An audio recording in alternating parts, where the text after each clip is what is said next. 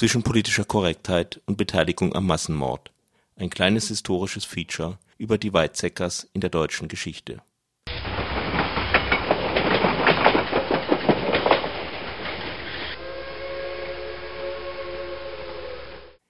(1768) Der gelernte Müller Gottlieb Jakob Weizsäcker wird Hofmundkoch im Dienste der Grafen und späteren Fürsten zu Hohenlohe-Öhringen. Damit beginnt der langsame Aufstieg einer Familie.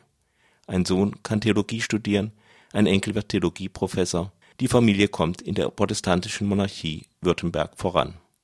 1897 Karl Hugo Weizsäcker, Ministerpräsident im Königreich Württemberg, wird in den persönlichen Adelsstand versetzt. 1916 in Verdun und an der Somme sterben die Soldaten wie die Fliegen Karl Hugo von Weizsäcker wird in den Freiherrenstand und damit in den erblichen Adelsstand versetzt. 1918 November Revolution Die Regierung Weizsäcker muss in Württemberg zurücktreten.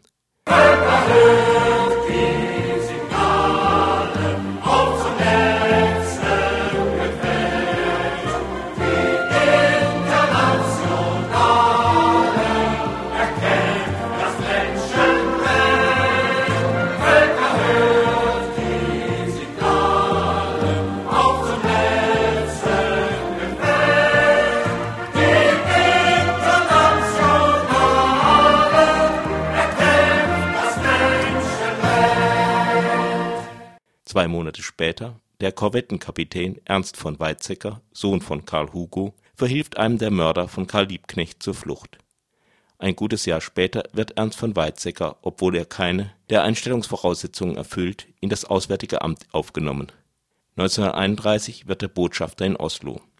1936 Weizsäcker plädiert im Amt für die Ausbürgerung von Thomas Mann, weil Mann das nationalsozialistische Regime in einer Schweizer Zeitung kritisiert hat Weizsäcker macht nun rasch Karriere: erst Ministerialdirektor, dann Staatssekretär. Er tritt der NSDAP bei und gleich als SS-Oberführer auch der SS. Später rechtfertigt von Weizsäcker seine Karriere im Machtzentrum des Dritten Reiches mit seiner Hoffnung, so den Frieden zu erhalten. Ein langer Marsch durch die Institutionen, hätte man dazu später gesagt. Wie hoch er gekommen ist, zeigt ein Bild anlässlich der Unterzeichnung des Münchner Abkommens in der ersten Reihe stehen die Regierungschefs von Großbritannien und Frankreich neben Hitler und Mussolini und gleich dahinter zwischen Hitler und Mussolini Hitlers Außenminister Ribbentrop und neben ihm Ernst von Weizsäcker. Zu seinen Aufgaben wird es bald auch gehören, die Befehle für die Deportation von Juden aus Frankreich, Holland und Belgien nach Auschwitz gegenzuzeichnen. Obwohl von der SS ausdrücklich angefragt, äußert Weizsäcker keine Bedenken gegen die Deportation aus den besetzten Ländern Später wird er behaupten, er habe gemeint, in Auschwitz ginge es den Deportierten besser. Ganz so ahnungslos kann Ernst von Weizsäcker kaum gewesen sein, denn Berichte über Massenmorde an ukrainischen Jüdinnen und Juden gingen nachweislich über seinen Schreibtisch. 1942 Ernst von Weizsäcker erhält den Ehrendegen des Reichsführers der SS und den Totenkopfring. Er wird zum SS-Brigadeführer befördert und dem persönlichen Stab von Heinrich Himmler zugeordnet. 1943, nach der Schlacht von Stalingrad, ist Hitlers Niederlage absehbar. Von Weizsäcker fühlt sich nicht mehr wohl auf seinem exponierten Posten. Er erreicht es, dass er als Hitlers Botschafter beim Heiligen Stuhl nach Rom entsandt wird. Als einziger SS-Offizier erhält er Zugang zum Heiligen Vater. Mit dem Papst versteht sich der Protestant Ernst von Weizsäcker gut. So gut, dass er nach Kriegsende noch ein gutes Jahr im Vatikan bleiben kann. 1947 Die Amerikaner klagen führende Mitglieder von Hitlers Auswärtigem Amt wegen Verbrechen gegen die Menschlichkeit an. Hauptangeklagter ist Ernst von Weizsäcker. Die Richter glauben ihm zwar nicht, dass er nichts von Auschwitz gewusst habe, aber Weizsäcker bringt Entlastungszeugen bei, die ihm Kontakte zu Adelskreisen im deutschen Widerstand bezeugen Außerdem setzt sich ein evangelischer Bischof vehement für Weizsäcker ein. Schließlich wird Weizsäcker zu sieben Jahren Haft verurteilt, die Strafe wird auf fünf Jahre reduziert und der Mann, der ohne Widerspruch der Deportation von annähernd 100.000 Jüdinnen und Juden nach Auschwitz zugestimmt hatte, kommt nach drei Jahren frei. Ernst von Weizsäcker ist nicht der einzige in seiner Familie, der in der Nazizeit reüssiert. Sein Bruder, der Neurologe Viktor Freiherr von Weizsäcker trat noch vor ihm der NSDAP bei und war auch in zwei ihrer Unterorganisationen. Ein wichtiges Erlebnis in seiner wissenschaftlichen Karriere war für Viktor von Weizsäcker ein Besuch bei Sigmund Freud. Doch mit dem Zeitgeist ändern sich auch sofort die Ansichten von Viktor von Weizsäcker. 1933 ruft er zur Verbrennung der Schriften von Sigmund Freud auf und wohnt auch selbst einer Verbrennung bei. In Vorlesungen soll er sich zustimmend zu der Beteiligung von Ärzten an der Vernichtung von sogenanntem unwertem Leben geäußert haben, also der Tötung von Behinderten. Jedenfalls profitierte er davon. Sein Institut in Breslau bekam in großer Zahl die Gehirne getöteter Kinder für wissenschaftliche Zwecke. Allerdings gab Viktor von Weizsäcker später an, er habe nicht gewusst, woher die Gehirne stammten. Beim Anrücken der Roten Armee floh Weizsäcker nach Heidelberg, wo er kurz nach Kriegsende wieder Institutsleiter und später Ordinarius wurde. Ein Zuhörer äußerte sich später wenig begeistert von seinen Vorlesungen, aber beeindruckt von seiner Kritik am Nationalsozialismus. Als Honorarprofessor an die Heidelberger Uni kam 1950 auch noch ein weiterer Weizsäcker, der nunmehr verhinderte SA-Obersturmführer Wilhelm Weizsäcker. Wilhelm Weizsäcker war im Dritten Reich Leiter der Reinhard-Heydrich-Stiftung. Heydrich war Leiter des Reichssicherheitshauptamtes der Nazis gewesen und wurde persönlich mit der sogenannten Endlösung der Judenfrage beauftragt. Er organisierte den Holocaust und leitete die berüchtigte Wannsee-Konferenz. Heydrich starb bei einem Attentat. Die nach ihm benannte Stiftung betrieb Forschungen im Sinne der nationalsozialistischen Rasse- und Eroberungspolitik. Und an der Spitze eben dieser Organisation stand dann schon wieder ein Weizsäcker, wenn auch von einer Nebenlinie der adligen Weizsäckers. Ernst von Weizsäcker hatte auch zwei prominente Söhne. Da wäre zunächst der Physiker Carl Friedrich von Weizsäcker zu nennen.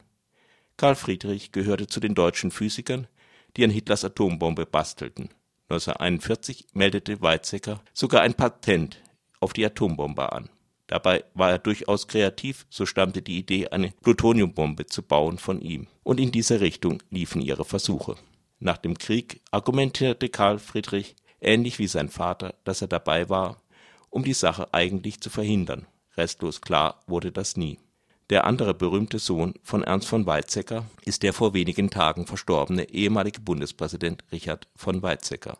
Richard von Weizsäcker nahm als Soldat, später als Offizier vom ersten Tag an am Zweiten Weltkrieg teil. Sein Bruder Heinrich fiel gleich am zweiten Tag des Krieges nur wenige hundert Meter von ihm entfernt beim Überfall auf Polen. Richard wurde zwar zweimal verwundet, überlebte den Krieg aber und entging der Gefangenschaft. Er studierte sogleich Jura und half bei der Verteidigung seines Vaters vor Gericht.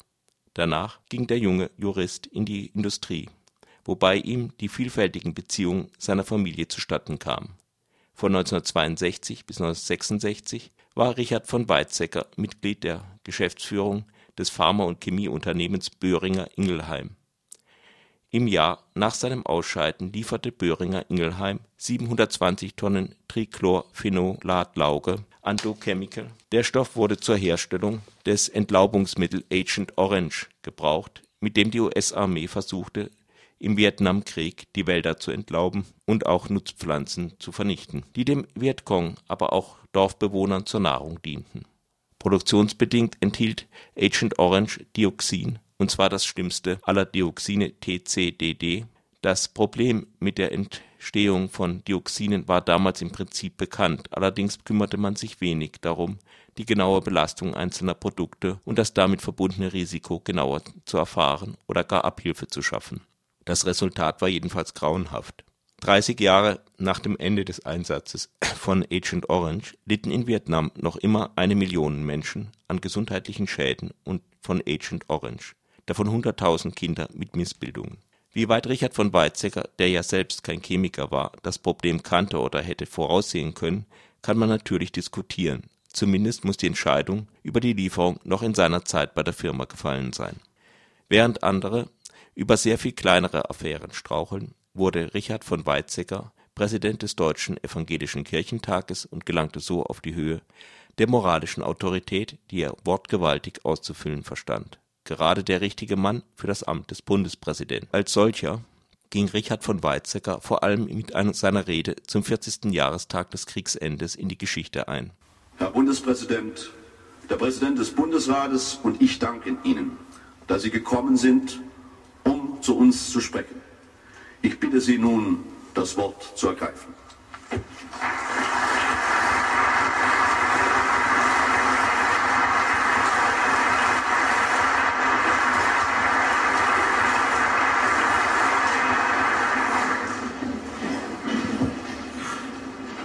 Meine Herren Präsidenten, Herr Bundeskanzler, Exzellenzen, meine Damen und Herren, liebe Landsleute. Es war eine Meisterleistung an politischer Korrektheit. Keine Opfergruppe des Nationalsozialismus wurde vergessen, nicht einmal die Kommunisten. Der Jurist und Kirchenmann Weizsäcker zeigte seinen Landsleuten, wie man politisch korrekt über das heikle Thema spricht. Eine Kunst, die der damalige Bundeskanzler und promovierte Historiker Helmut Kohl gar nicht beherrschte oder beherrschen wollte. Ein wenig mag ihm dabei auch die an Fürstenhöfen, in Kabinetten und von Kanzeln geübte Familientradition zugute gekommen sein, sich immer so auszudrücken, wie es unter den gegebenen Umständen opportun war. Wer konnte arglos bleiben nach den Bränden der Synagogen, den Plünderungen, der Stigmatisierung mit dem Judenstern, dem Rechtsentzug, den unaufhörlichen Schändungen der menschlichen Würde? Wer seine Ohren und Augen aufmachte, wer sich informieren wollte, dem konnte nicht entgehen, dass Deportationszüge rollten. Die Fantasie der Menschen mochte für Art und Ausmaß der Vernichtung nicht ausreichen. Aber in Wirklichkeit trat zu den Verbrechen selbst der Versuch allzu vieler, auch in meiner Generation, die wir jung und an der Planung und Ausführung der Ereignisse unbeteiligt waren, nicht zur Kenntnis zu nehmen, was geschah. Es gab viele Formen, das Gewissen ablenken zu lassen, nicht zuständig zu sein, wegzuschauen, zu schweigen. Als dann am Ende des Krieges die ganze unsagbare Wahrheit des Holocaust herauskam, da beriefen sich allzu viele von uns darauf, nichts gewusst oder auch nur geahnt zu haben. Das doch relativ milde Urteil gegen seinen Vater Ernst von Weizsäcker hat Richard von Weizsäcker übrigens sein Leben lang als historisches Unrecht gebrandmarkt. Seine Vergangenheitsbewältigung lag eher in der korrekten Sprachregelung als im konkreten Handeln. Damit passte er aber auch recht gut in ein Land, das es schafft, ein Mahnmal für ermordete Roma zu errichten und gleichzeitig Roma abzuschieben